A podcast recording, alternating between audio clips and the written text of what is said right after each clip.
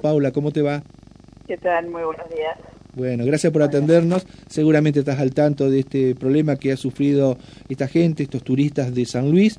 Eh, ¿Qué nos podés contar? Hay una persona identificada con nombre y apellido que supuestamente es corredor inmobiliario, que no ha cumplido para nada y ha dejado muy mal a, la Cámara, eh, ha sido denunciado y bueno, ¿qué nos podés decir en base a este incidente que donde recién nos decía justamente el, afectado que está eh, contenido por la policía, por la justicia, por, otros sectores de la comunidad de Paraná y que agradece por supuesto más allá de el, mal trance inicial?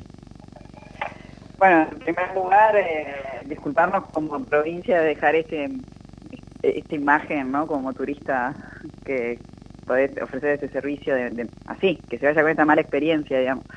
En segundo, nosotros no somos cámaras, somos colegio profesional. Bien. Somos, somos un ente público creado por ley, la ley 9739, que es una ley provincial y que nos da el control de la ética y la matrícula profesional en la provincia de Entre Ríos. Efectivamente, esta persona que que es denunciada, es corredora inmobiliaria y es matriculada en el colegio. Ajá, confirmada este hecho, perfecto. Sí. Y este, el, damnificado se, se, acercó al colegio y presentó las exposiciones policiales que, que había realizado, las denuncias, y ahora está estamos esperando el trámite formal del, ingreso de, de, la denuncia, o sea, de su, de su declaración personal.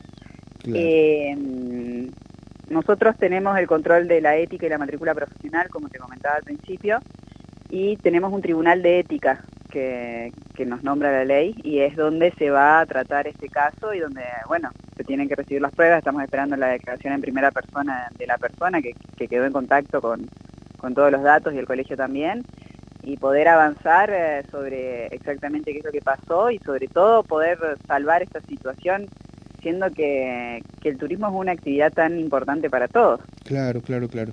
Eh, bueno, está bien, ustedes este, eh, no es que ponen las manos en el fuego, pero ustedes saben, eh, los que integran este, el colegio, bien como se debe decir, cómo se debe trabajar y, cuáles son los límites. En este caso, bueno, si hay alguno que ha transgredido esa parte interna y también este, a la fe pública con la comunidad, bueno, tendrá que hacerse cargo. Sin duda. Eso es, así y tiene que ser así y, todos los colegios profesionales tienen ese, deber, para eso nos cree el Estado. Claro. Para poder delegarnos ese control de la ética profesional. E, en este caso, con el caso de, Gustavo González, que bueno, desde San Luis eh, eh, vio las publicaciones por internet de, este muchacho que con la matrícula 497 eh, le pareció un buen precio, pactaron el precio, le, manda la plata, le, hace la transferencia y resulta que cuando llegan es todo lo contrario. Bueno, ahí, ¿qué debería pasar? ¿Qué se debería hacer? En este caso hubo otros, que nos sirve como disparador para que ustedes sugieran para ajustar tal vez y evitar este, nuevas estafas? Yo creo que siempre es bueno guardar las publicaciones que con las que uno realiza algún tipo de reserva. Esta, Este caso es la primera vez que sucede una estafa o una supuesta estafa, porque todavía hay que terminar, lo tiene que terminar la justicia, eh, con un corredor matriculado eh, por eso nosotros siempre decimos que verifiquen que sea un corredor matriculado. En este caso, al ser un corredor matriculado, esta persona tiene un respaldo eh, a, quien poder denunciar, a quien, quien tiene un control la persona con la que está trabajando. Esto también es una garantía. Todo el resto de los casos que han sucedido eh, es gente que ha depositado, que ha venido y capaz que ni siquiera existía la propiedad donde estaba y no tenía a quién denunciar ni nada, porque una vez hizo la transferencia, la plata ya no hubo. Claro, exactamente que vale la pena destacar esto, eh, vale la pena que, que, hay una seguridad atrás que, que va a garantizar el accionar de con quien uno está haciendo la transacción. Todos pueden verificar la matrícula completa de los corredores inmobiliarios de la provincia de Entre Ríos en nuestra página web. y, si no, también está disponible todo lo que es secretaría, pueden llamar de 8 a 16 horas eh, hacer cualquier tipo de consulta. Está bien. Eh, ¿Nos recordá algún teléfono para contactarse con ustedes, Paula? Sí. Déjame que lo busco acá. Sí, no hay problema. Si no, de última puede, nosotros lo difundimos, no, hay problema. Simplemente digo porque capaz que hay turistas ahora que están escuchando la radio eh, y quieren sacarse alguna duda, está muy bien la serie de sugerencias que dan ustedes para ajustar lo que es una operación para que de esa manera sea lo, lo, lo, mejor posible para la gente que viene a descansar a Paraná y Entre Ríos. Sí, sí, sin duda, en Paraná y en todos lados siempre es recomendable verificar con quién uno está hablando y también poder eh, guardar las publicaciones que uno hace porque hoy todo lo que es el mercado cibernético falta falta normalizar. Claro. Y cuando suceden estas cosas, que generalmente no suceden, eh, es bueno tener las pruebas, porque después hay que probar todo esto. Eh, si, se llega, si se llega a confirmar, eh, Paula, toda esta serie de denuncias en la justicia, por supuesto, esta persona que es corredor inmobiliario matriculado lo, lo van a expulsar.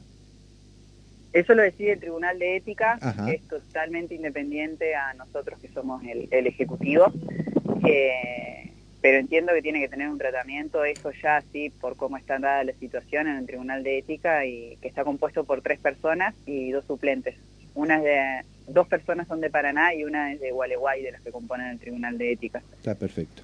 Muy bien. ¿Te digo eh, el teléfono del colegio? Sí, sí, por favor. 3, 343 522 9759.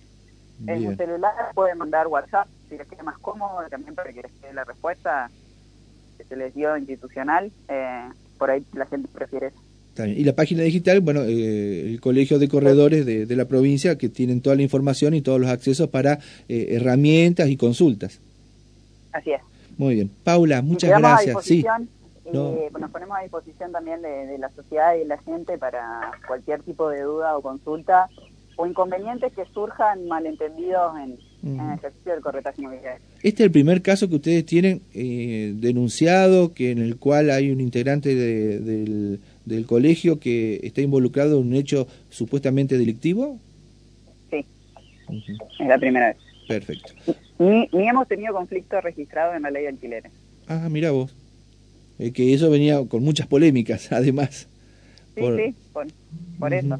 Está muy bien. Ese es un tema para hablar otro día porque qué lástima que no se incluyó en las urgencias, los temas que quiere el gobierno, eh, una nueva ley de alquileres que está totalmente demorado. Parece ser que ese tema no interesa.